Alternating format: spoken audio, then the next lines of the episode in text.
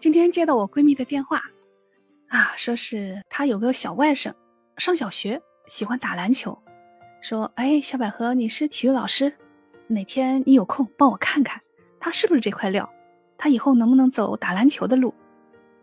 啊，我说这个不行，这个不行，我说这个他属于运动选材了，就是选苗子，这个得专业的人办专业的事儿。哎，他说你不是体育老师吗？你看看不行吗？啊，我说这个还真不行，你这个撞到我的短板上了，因为我学的是体育教育啊，跟这个运动训练呢还是有一点差别的，因为这个事情确实要慎重，如果看的不准啊，选错了，那是他一辈子的事情啊。哦，他说有有这么神奇吗？我说因为这个属于运动选材嘛，我虽然没有选过别人啊，但是我被选过呀。这个我有体会。我记得我上初中的时候，有一次参加学校运动会，我记得我当时是在跳远，然后我跳完以后呢，旁边有一位女老师跟我说：“哎，小女生，我看你跳远跳的挺好的呀，哎，你愿不愿意来跟我练体育呀？”我喜欢又跑又跳的，所以觉得还挺感兴趣的。我说好呀。后来我就跟着老师练了半个学期吧。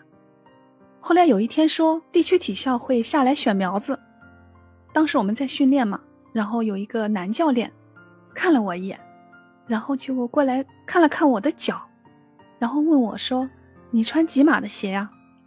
我就说了一下我的尺码。后来过了两天就来通知了，说叫我们收拾一下东西到地区体校去报道。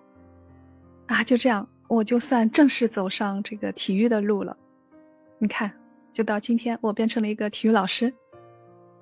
啊，我闺蜜说：“哎，是啊，确实需要专业的人办专业的事儿。”我说：“对呀。”我说：“需要的话呢，我就帮你找一个有经验的篮球教练帮你看一下。”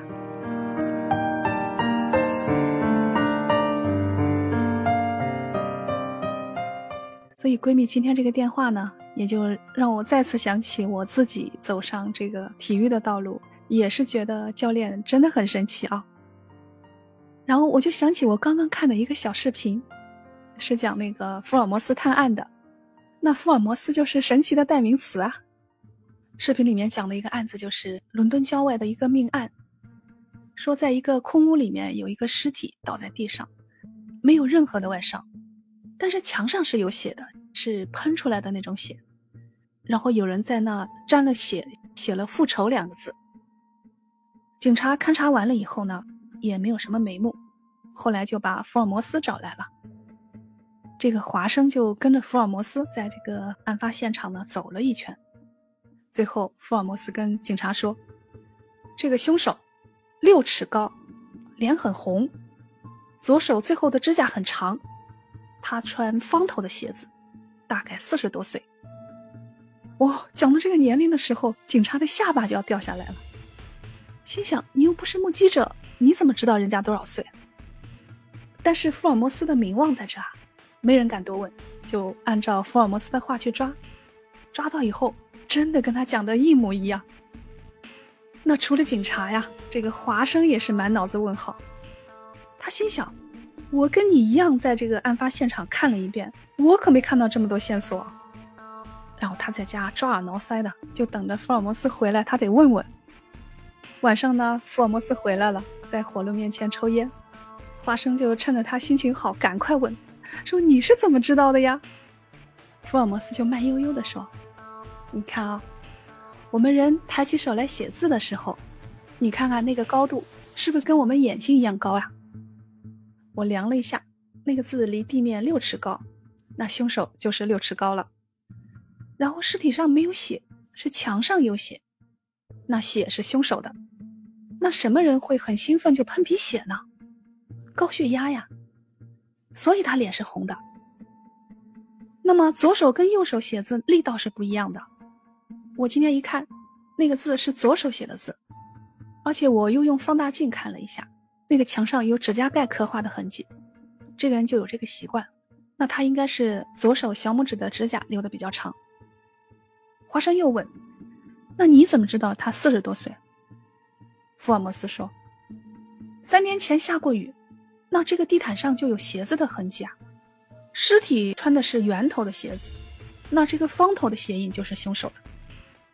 走路跟年龄是有关系的，老年人走路步伐蹒跚，小孩子走路步伐小，年轻人的步伐就大。今天我看了一下方头的鞋印，他四步就把房间给跨过去了，那这人就是个青壮年。那我为什么说他四十岁不说二十岁呢？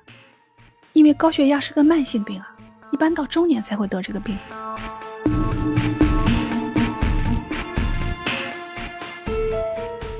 你看这个答案一揭晓吧，一切都觉得是合情合理的、理所应当的。这个“神奇”两个字后面就是细致的观察力，还有背景知识的支撑。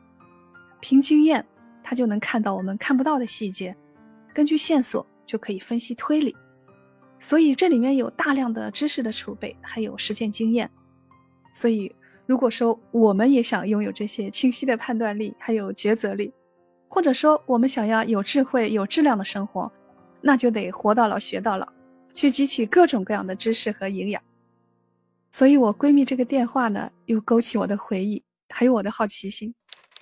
我就在想，哪天我还是得去问问我的教练，他怎么看一眼我的脚就觉得我就能干这个事儿呢？哎，就是他当年啊，在人群中多看了我一眼，然后就把我变成了今天的体育老师。好了，今天的分享就到这，我们下次见。